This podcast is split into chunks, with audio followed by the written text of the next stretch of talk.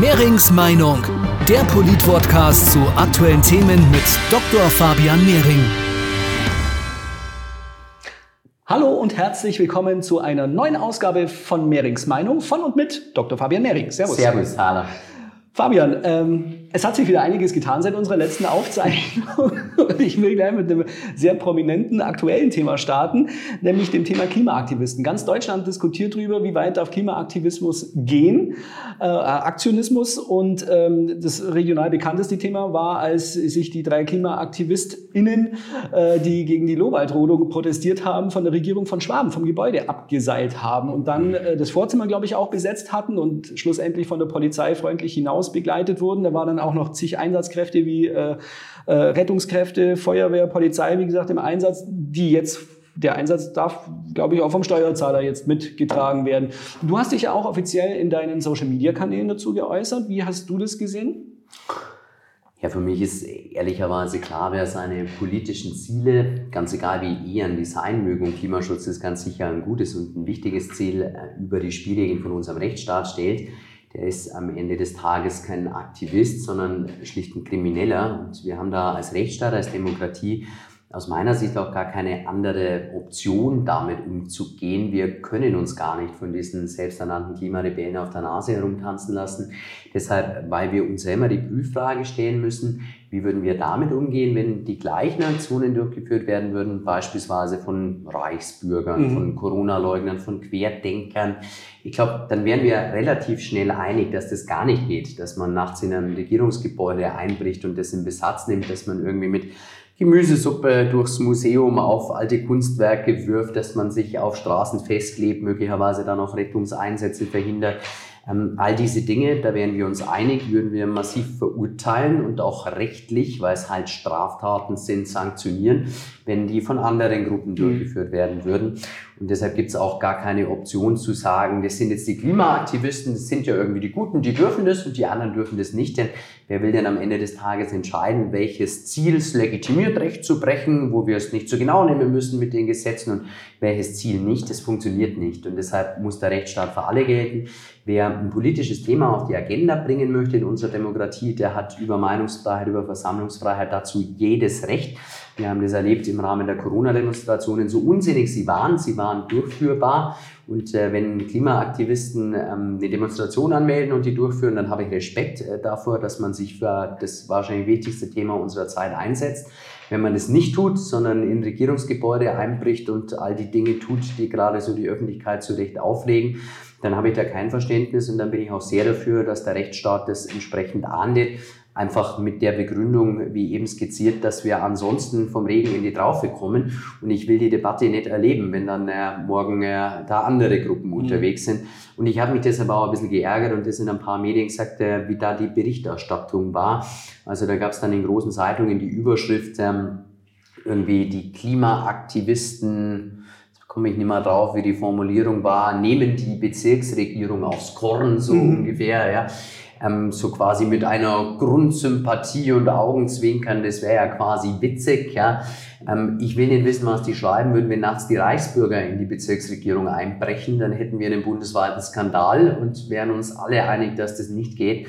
Und ich glaube, da darf man nicht zwischen dem einen und dem anderen Ziel oder diesen und jenen Aktivisten unterscheiden. Das äh, würde in einem Rechtsstaat nicht funktionieren. Wer demokratisch mitwirken will, ist herzlich eingeladen. Ich habe da auch selber schon Erfahrungen gemacht mit den Klimacampern, als ich äh, entgegen ihrer Erwartung dann das nicht gemacht habe wie andere Politiker, sondern gesagt habe, ihr seid herzlich eingeladen, lasst uns inhaltlich reden hat man mir mitgeteilt, ja, inhaltlich wollen wir nicht sprechen, wir wollen Aktionen machen. Ja. ja und es hilft vielleicht auch noch ein bisschen diese Bewegung einzuordnen. Also ich bin da dafür, dass wir da klar einfach geltendes Recht zur Anwendung bringen. Unsere Polizei und unsere Feuerwehren und unsere Rettungskräfte haben was anderes zu tun, wie irgendwelche Berufsdemonstranten von den Bäumen und aus den Gebäuden zu holen. Und du warst auch, äh, das hast du auch geäußert, zu Recht enttäuscht äh, von den Interessengemeinschaften, die, die ja sich auch für den Bannwald eingesetzt haben, dass die sich haben vom Bund Naturschutz vor den Karren spannen lassen.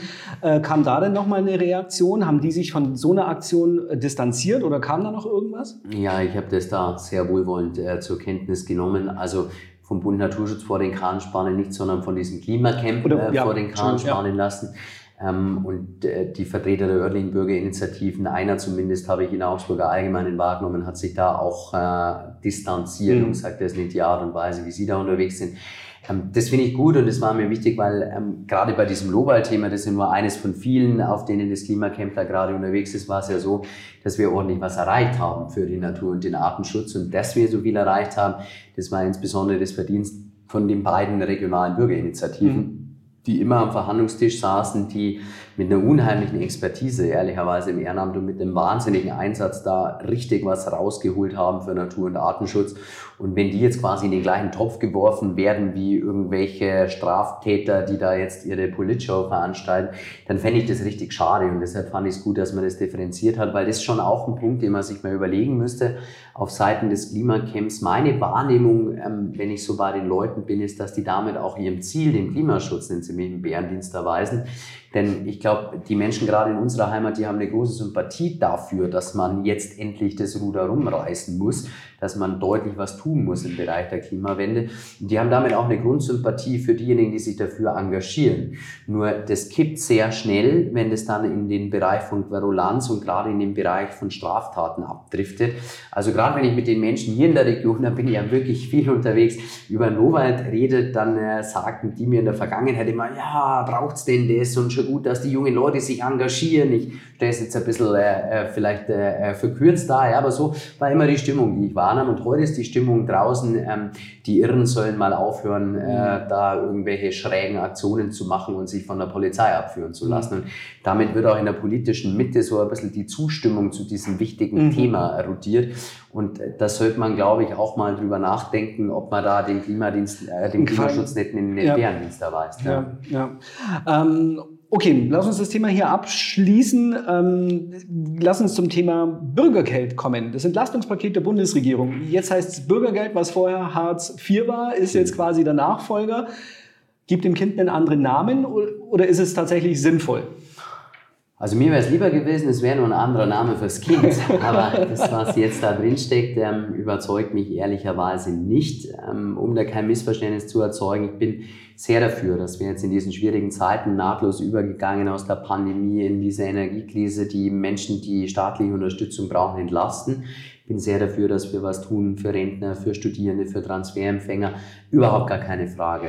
Aber ich glaube, wir dürfen bei alledem nicht vergessen, dass wir am Ende des Tages zunächst einmal die Wertschöpfung generieren müssen, um anschließend die Transferleistungen leisten zu können. Mhm. Mit anderen Worten, wir müssen schon auch noch ein bisschen an diejenigen denken, die den Kahn ziehen. Die Wirtschaft, Land. Mittelstand. Und ja. äh, da ist es halt einfach so, ich habe das ähm, seit langer Zeit immer wieder auch in Reden gesagt, äh, Sozial- und Umweltpolitik haben aus meiner Sicht zwei Dinge gemeinsam.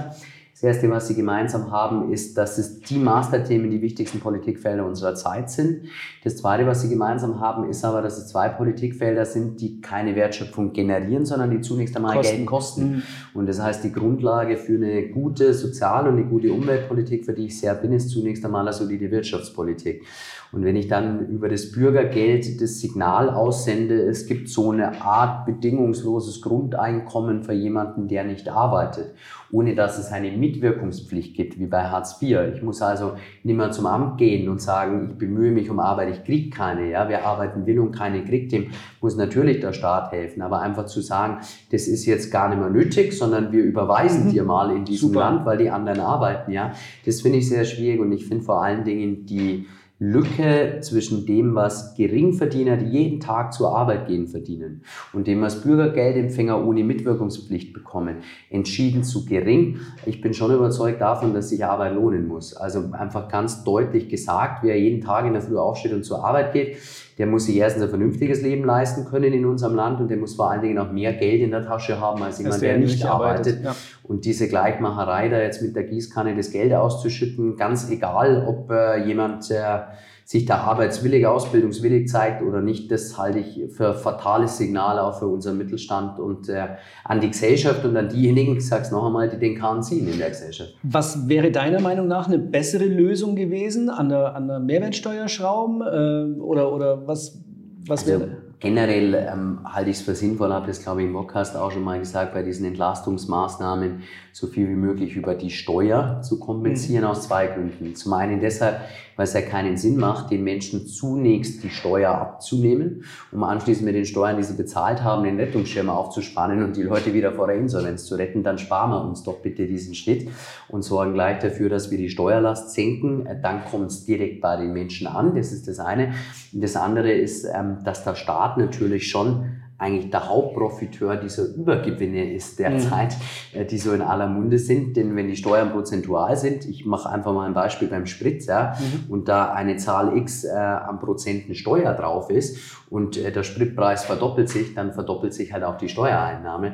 Ähm, das heißt, da läuft ja durchaus steuertechnisch was auf und das wäre der unmittelbarste Weg äh, zu entlasten. Und mhm. was die Frage jetzt der Transferempfänger anlangt und, und ähm, auch der, der Sozial- oder Arbeitslosenhilfe, da fand ich ganz offen gesprochen das Hartz-IV-System so schlecht nicht. Ähm, es war ja auch so, dass ähm, in meiner Wahrnehmung immer Gerhard Schröder, der das eingeführt hat, dafür abgewählt worden ist anschließend aber äh, fünf, sechs, sieben Jahre lang Angela Merkel für die Erfolge dessen gefeiert wurde, äh, weil wir haben Hartz IV eingeführt bei vier Millionen Arbeitslosen. Ja, und äh, nach Hartz IV waren wir dann bei Vollbeschäftigung. Einfach deshalb, weil ähm, Mietwirkungspflicht da war. Fordern und fördern war damals ja das Credo gewesen. Also jeder, der Hilfe braucht, kriegt Hilfe. So kann man es vielleicht zusammenfassen. Aber es gibt halt auch die Mitwirkungspflicht. Ja.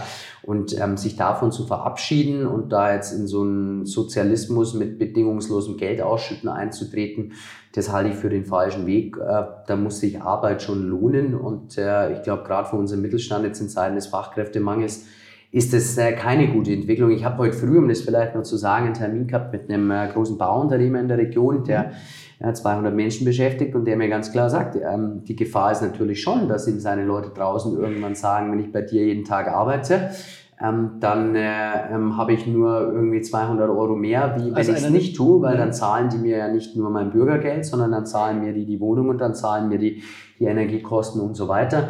Dann bleibe ich doch lieber zu Hause und schaffe vielleicht nur ein bisschen nebenzu in der Baubranche und äh, dann bin ich besser gestellt wie vorher. Und wenn wir glauben, das als Signal aussenden zu können von der Ampel in Berlin in Zeiten, in denen eh die Fachkräfte überall fehlen, dann äh, stimmt mich das schon nachdenklich.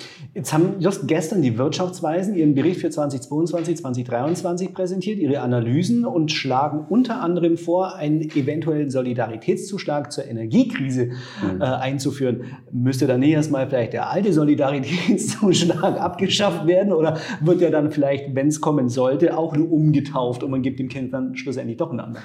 Gut, die Abschaffung ist ja in der Mache, aber ich sage noch einmal, ich bin äh, gegen diese Art von dann Sondersteuern vorübergehender Art. Einfach deshalb, weil ich sehe, dass der Staat über die Steuern jetzt eher mehr als weniger Einnahmen generiert. Die Steuerschätzung war ja auch überraschend positiv einerseits.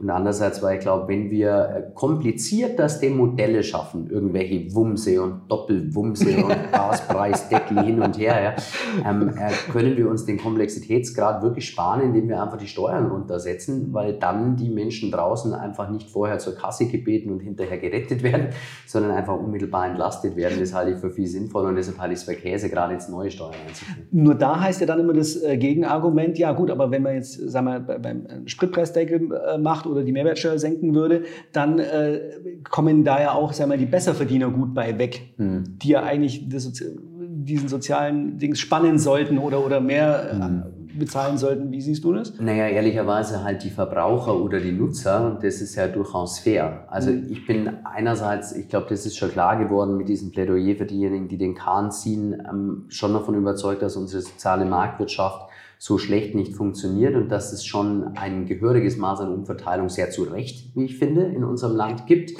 Ähm, diejenigen äh, über die gestaffelten Steuersätze, die viel verdienen, die leisten auch deutlich mehr an den Staat.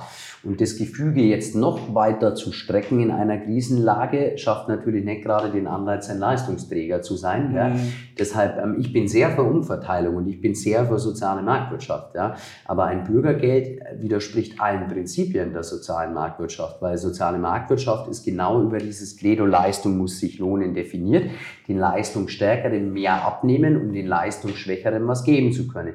Wenn wir aber nur noch die Leistungsträger schröpfen und glauben, wir können endlos neues Geld drucken, um umzuverteilen an diejenigen, die nicht mhm. leisten, dann wird soziale Marktwirtschaft auf Dauer nicht funktionieren. Und deshalb ähm, glaube ich schon, äh, dass dieses Gefüge, so wie es ist, ganz gut passt, wenn wir über die Spitzensteuersätze nachdenken, die ja bei uns jetzt nicht nur bei den Millionären beginnen, sondern deutlich tiefer äh, und die Leute da schon die Hälfte ihres Einkommens dann an Steuern abdrücken, dann weiß ich nicht, ob es sinnvoll ist, jetzt in der Krise äh, nochmal zu sagen, wir knüpfen denen noch mehr ab, um anderen mehr geben zu können. Ich hätte es einfach gerne nicht so sehr mit der Gießkanne und ohne Mitwirkungspflicht und ohne Anlass, sondern ich würde gerne denen, die es wirklich brauchen, mehr geben, indem ich denen, die es nicht brauchen, nicht einfach mit der Gießkanne das Geld hinkippe. Mhm. Okay. Wir bleiben auch noch beim Geld und beim Verdienst, speziell bei dem von Grundschul- und MittelschullehrerInnen. Ähm, da ist ja auch in der Diskussion das A13-Gehalt. Die äh, Gewerkschaft Erziehung und Wissenschaft fordert das, und zwar bundesweit einheitlich. Im Moment ist es so, dass es in Deutschland noch so ein bisschen Flickenteppich gibt. Da ist, sagen wir mal, die, die östlichen Bundesländer sind da ein bisschen weiter. Bayern ist jetzt in der Mache. Ähm, ihr hattet erst äh, Klausur. Wie, wie habt ihr euch äh, verständigt? Ja, ehrlicherweise im Sinne dessen, was wir Freie Wähler wollten, das ist so mein äh, Erfolgsthema dieser Woche, ähm, weil wir da ja sehr lange dafür gekämpft haben. Ich erinnere mich gut, ich habe in einem anderen, nicht in unserem Podcast, das mal vorgeschlagen, äh, vor zwei oder vor drei Jahren und habe da noch nicht unerheblichen Ärger dafür bekommen, weil es hieß, äh, das sei ja nicht die Linie der bayerischen Staatsregierung und wir wollten das nicht. Mhm. Ähm, deshalb gute Entwicklung, dass wir das jetzt machen. Ähm, worum geht's da vielleicht kurz für unsere Hörer ein bisschen mhm. aufgespannt? Ähm, eigentlich ist die Systematik so im Beamtenrecht, dass äh, diejenigen, die einen Bachelorabschluss haben, in die Besoldungsstufen bis 12 gehen mhm. und diejenigen, die einen Masterabschluss haben, in A13 nach oben aufsteigen. Mhm. Der einzige Strukturbruch äh, auf diesem Feld, der findet bei den Lehrerinnen und Lehrern statt. Mhm.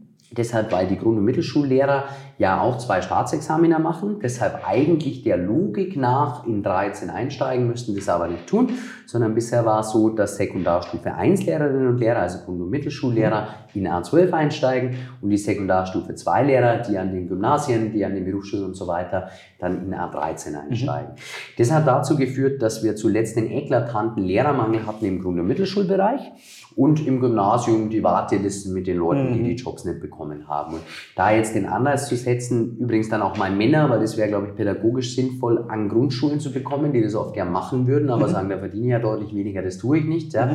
Ähm, das halte ich für sehr sinnvoll und ich halte es auch für beamtenrechtlich fair, nach dem zweiten Staatsexamen das zu machen. Ich sage aber nur eins dazu, wofür ich dann vielleicht wieder Kritik kriege und wir machen es dann in drei Jahren trotzdem. Man muss ja immer vorbauen, wenn eines gekommen ist. Ähm, ich glaube, wir müssten das auch, und das sage ich als jemand, der während seiner DIS viel Lehrerausbildung machen durfte an der Uni in Augsburg, wir müssten das eigentlich auch mit einer Reform der Lehrerausbildung verbinden. Mhm. Ähm, ich glaube, der richtige Zeitpunkt dafür wäre eigentlich schon gewesen, als die Modularisierung der Studiengänge stattfand, also als Bachelor Master eingeführt wurde. Passt ja eh nicht zum Lehramtsstudium, Bachelor Master und dann doch Staatsexamen mhm. schreiben. Mir schwebt vor, dass auf Dauer vielleicht alle Lehrerinnen und Lehrer gemeinsam ähm, studieren einen Bachelor und dass dann eine Vertiefung stattfindet, mehr Pädagogik bei Grund- und Mittelschullehrern im Master, mhm. mehr Fachlichkeit bei den Sekundarstufe 2 Lehrern im mhm. Master. Mhm ähm, dann hätten wir nämlich auch mal die Chance, ähm, dort wo Lehrer fehlen, dort wo Lehrer zu viel sind, über die Schularten hinweg etwas besser auszugleichen. Mhm. Weil im Moment dem Gymnasiallehrer zu sagen, du kannst ja eine Zweiqualifizierung machen, nochmal an die Uni gehen, nochmal ein Staatsexamen machen, um dann an die Grundschule zu können für weniger Geld als vorher, dass das keiner machen will, ist wohl irgendwie klar. Ja, ja. Ähm, deshalb glaube ich, es würde zusammenpassen, dann auch mal die Lehrerausbildung anzufassen. Aber jetzt gut und wirklich Riesenerfolg für die Freien Wähler. Wir wollten das ja immer. Wir haben das auch vor der letzten Wahl schon gefordert, aber waren da noch nicht ganz einig mit unserem Koalitionspartner. Jetzt sind wir das. Bin da auch der CSU, dem Markus Söder, sehr dankbar, der da den Mut hatte, die Pferde zu wechseln. Jetzt sind wir da auf freie Wählerposition und äh, gemeinsam unterwegs mit A13 für alle Lehrer. Und das halte ich für wirklich einen wichtigen Schritt, um jetzt auch dem Lehrermangel da entgegenzuwirken. Wichtige Info für alle betreffenden äh, LehrerInnen. Ähm, Gibt es da eine Timeline, bis wann hm. es dann kommen soll? Das war das, was wir jetzt kürzlich noch verhandelt haben und wir wollen damit schon 23 starten. Mhm. Also es wird nächstes Jahr losgehen. Natürlich nicht in einem Rutsch für alle, mhm. sondern Zug um Zug müssen diese Erhebungen stattfinden.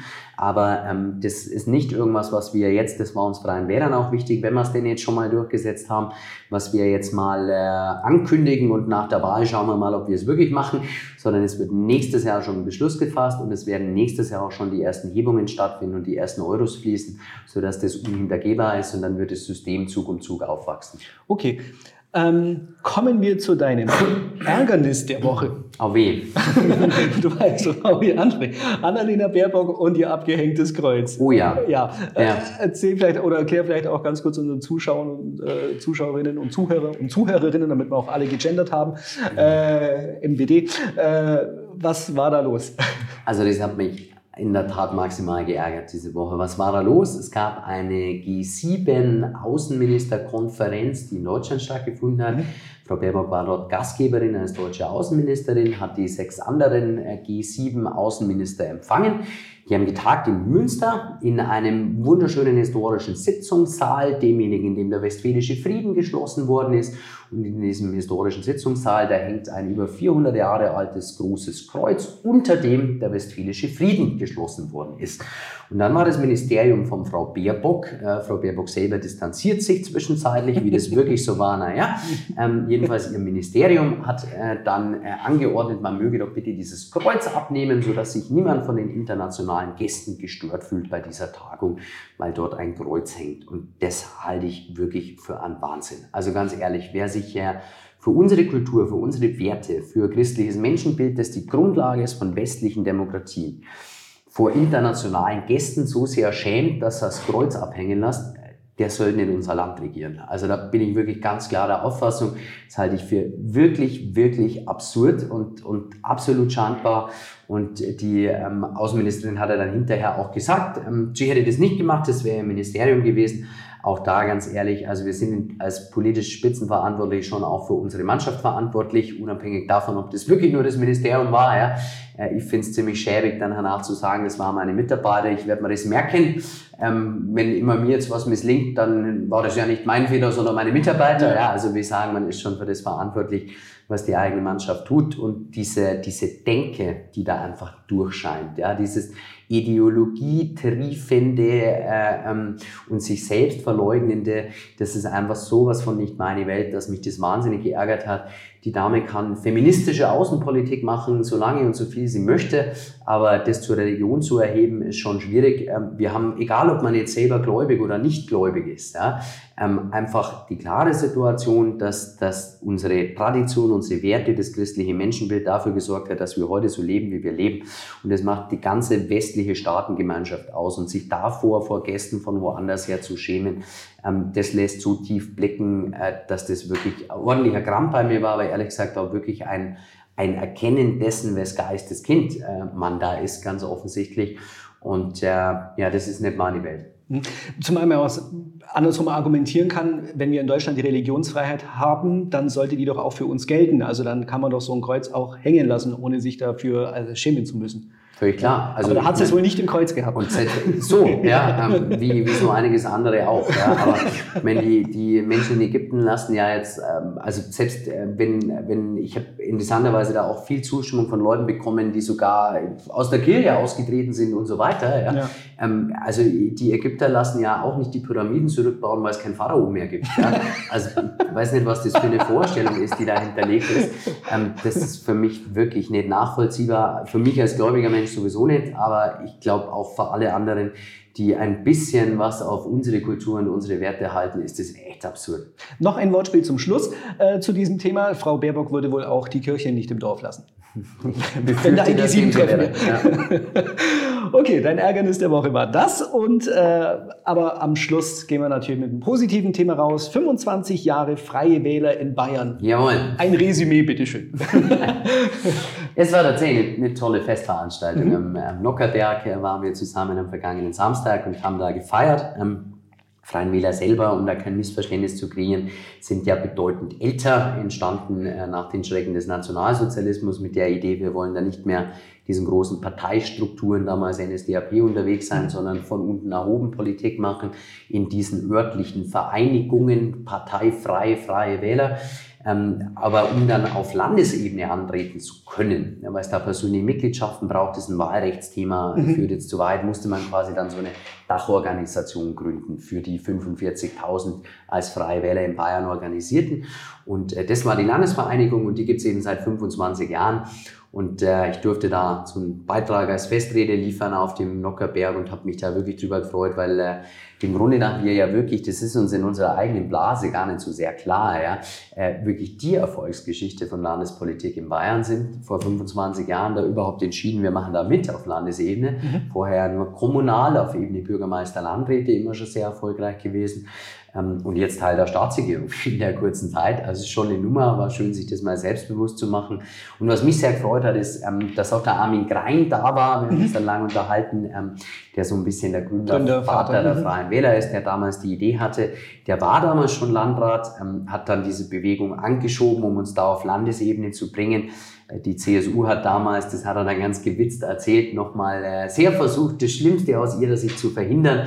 Also er hat dann nochmal sehr authentisch erzählt, wie damals Edmund Stoiber und Theo Weigel versucht haben, ihn von der Idee mhm. abzubringen, die Freien Wähler da mitmischen und er hat es aber trotzdem durchgezogen und er ist sozusagen mit dem Hubert Aiwanger, der dann der Motor des Erfolgs natürlich war, aber so als der geistige Gründervater da ähm, ähm, eine ganz prägende Persönlichkeit und äh, äh, hat mich gefreut, ihn mal wieder zu sehen. Wir haben uns auch schon länger nicht mehr getroffen. Er ist äh, logischerweise nicht mehr der Jüngste, aber hat da wirklich auch einen tollen Beitrag geleistet. Und es war so ein bisschen, ja, so ein, so ein FW-Familienfest dort mhm. am Nockerberg. Und das hat mir tatsächlich ja, Freude gemacht und mich ein bisschen über die Ampel hinweg getröstet. aber, aber du als Redner hast jetzt nicht irgendwie, bist jetzt nicht in Bruder Barnabas Manier verfallen und hast die Leute bleckt am Nockerberg, sondern das war lediglich der Austragungsort. Genau, richtig, genau. Okay. Wir waren aber tatsächlich in diesem Festsaal, in dem sonst immer mhm. quasi ah, der Nockerberg ist, um die vielen Leute dort unterbringen zu können. Und, äh, Gab es auch ein Schauspiel? Äh, schöne Location. Ein Schauspiel war schon, aber ein anderes, als okay. dann, wenn der Fastenprediger tätig wird. Mensch, Fabi, dann war das heute ein kurzer und knapper Podcast, aber so soll es ja auch sein. Dann joggen Sie halt heute äh, eine Runde weniger.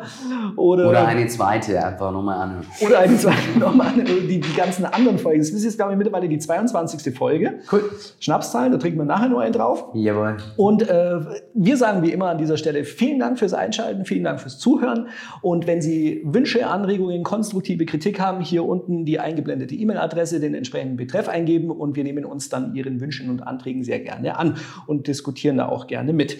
Ähm, dir wie immer an dieser Stelle auch vielen Dank fürs Zeitnehmen. Ich sage danke. Und äh, ja, schalten Sie doch das nächste Mal wieder ein. Gell? Machen Sie es gut. Alles Gute. Servus. Tschüss. Das war Mehrings Meinung. Dr. Fabian Mehring gibt's auch auf Facebook, Instagram, YouTube und Twitter.